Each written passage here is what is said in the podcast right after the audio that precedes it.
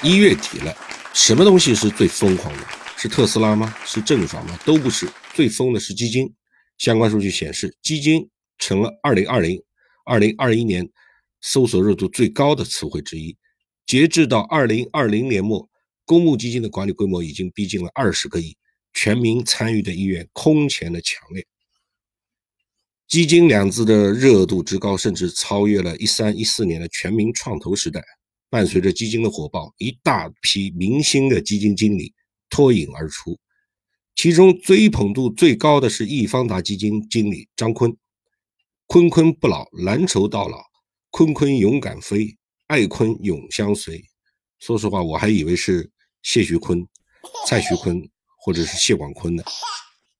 掌管着一千两百五十五亿元基金管理规模的他，也是国内公募基金历史上第一个。在管主动权益类基金超过千亿类的基金经理张坤有多热呢？甚至有人为他组建了全球的，不是全国的，是全球的粉丝团后援会，并且喊出“坤坤勇敢飞，爱坤永相随”的惊人口号。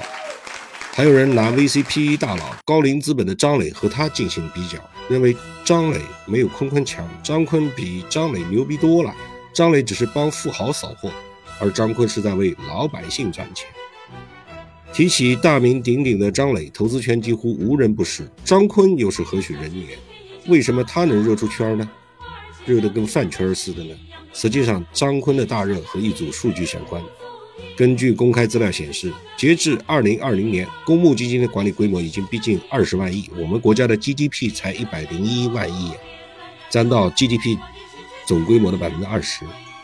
较二零一九年底规模狂增四万亿，众多的中募公募基金之中，易方达的成绩最为刺眼，啊，亮到刺眼，亮瞎你的狗眼，年度利润高达一千六百零八亿元。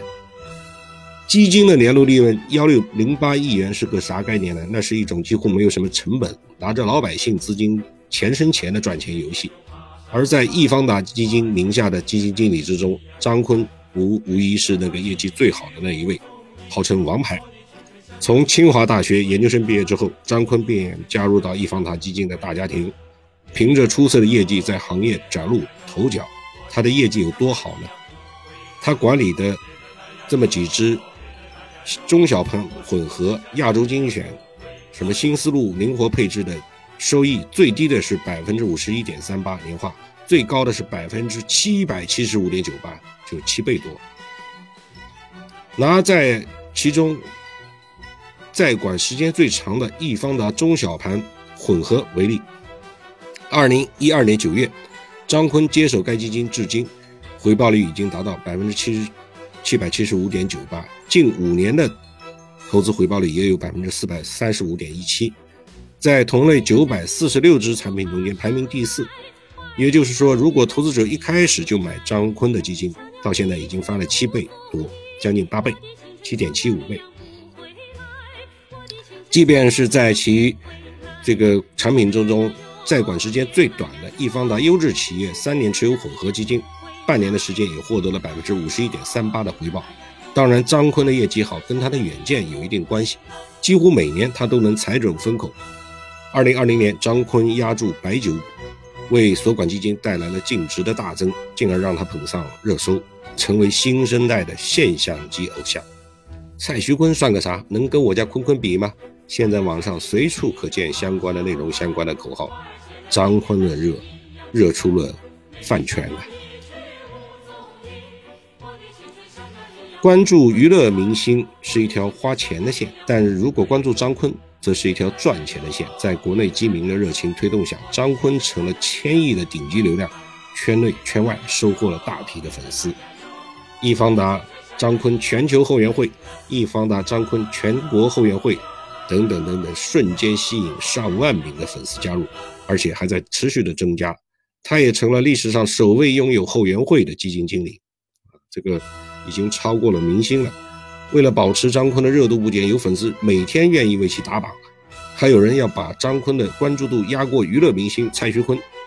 按此逻辑下来。张坤可以什么都不做，靠流量就可以吃一辈子了。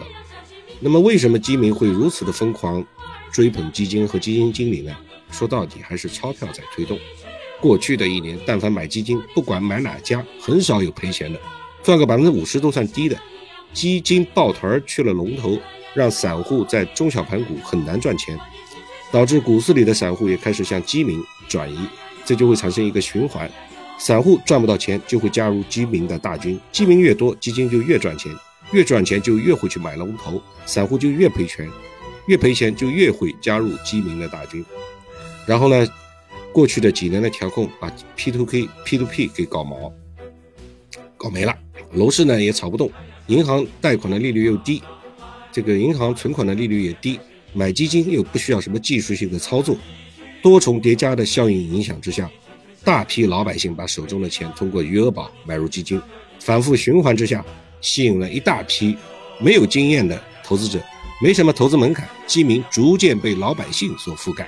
哪只基金收益高就买哪只，来来回回把类似张坤这样的投资经理捧成了明星，但这是不是一个好现象呢？我觉得现在判断为时尚早。什么风口和风险是对等的呀？钱来了是风口，钱跑了是风险啊！站在风口上，猪都能飞起来呀，风一掉，猪会首先被摔死呀，这都是相对的。最近呢，很多基民在抱怨，涨一两天，跌一礼拜，钱都让基金经理给偷吃了。由于基民的过度热情呢，股市基金抱团的问题就越发越严重，各家的钱几乎都流向同一龙头。如果你好好观察一下基金的持仓，就会发现里面的个股是非常同质化。昨天吃肉一口一个菜哥，今天暂时回调一下，就把它骂成菜成狗。啊，一旦基金大幅出逃，将带来毁灭性的灾难。但是由于对一些由银行转入基金的人群来说，他们显然是无法承受风险的，一涨。就把基金经理吹成是神，一骂一跌就把基金经理骂成是狗，这个就是诺安基金经理姓蔡姓的基金经理所遇到的一个很诡异的状状况。一月二十八日，受全球股市影响，这个基金几乎全率净值大跌，基民在支付宝里面炸开了锅，唾沫星子飞溅，骂声一片。这说明现在大部分的买基金的人是根本没有抗风险能力的，不知道有多少人会。记得曾经发生在二零零八年、二零一五年的两次资本市场的大踩大悲剧，前脚基民还在为基金经理欢呼牛逼，后脚基民就这个基金经理就纷纷跑路，涨得越狠，跌得越猛。如今呢，这个基金大热比零八年、一五年绝对是有过之而无不及，因为基民不仅年轻化，还是更加小白化，很多人甚至把买基金当成了余额宝固收，甚至公募基金规模。导致公募基金的规模达到了空前的体量。当资金盘越玩越大，随便一个回调都能玩死一批人。今天的张坤饭圈的热度，啊，堪比饭圈的热度，让作者想到曾经被捧成神的公募一哥王亚伟，还有在呃最近应该出来的徐翔。当年他在华夏基金的时候，影响力绝对不下于张坤。结果在行情的推动之下，王亚伟个人的 IP 影响力大增。后来他离开公募去玩更赚钱的私募，结果亏得一塌糊涂，基民由爱生恨，公募基金一度大萧条。但愿历史的悲剧不会再次重演。